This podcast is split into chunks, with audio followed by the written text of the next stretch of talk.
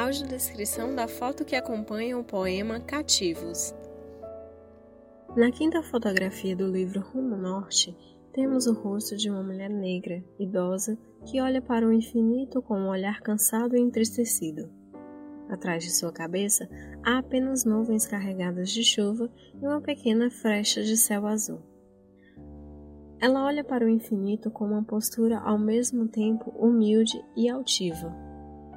A velha senhora cobre parte do rosto com a palma da mão virada para baixo, encostando parte dos dedos calejados nos lábios finos. Ao erguer a mão, ela mostra que veste uma roupa de mangas longas. Seu cabelo é curtinho, encaracolado e grisalho. Seu rosto é marcado por linhas de expressão que denunciam uma vida inteira de trabalho pesado. Os traços dos olhos, as maçãs salientes do rosto, o contorno do nariz e a originalidade da cor da sua pele remetem aos nossos antepassados africanos. Esta fotografia foi registrada no ano de 2008, na beira do rio Acaraú, em Sobral, e acompanha o poema Cativos. Vamos ouvi-lo. Título: Cativos.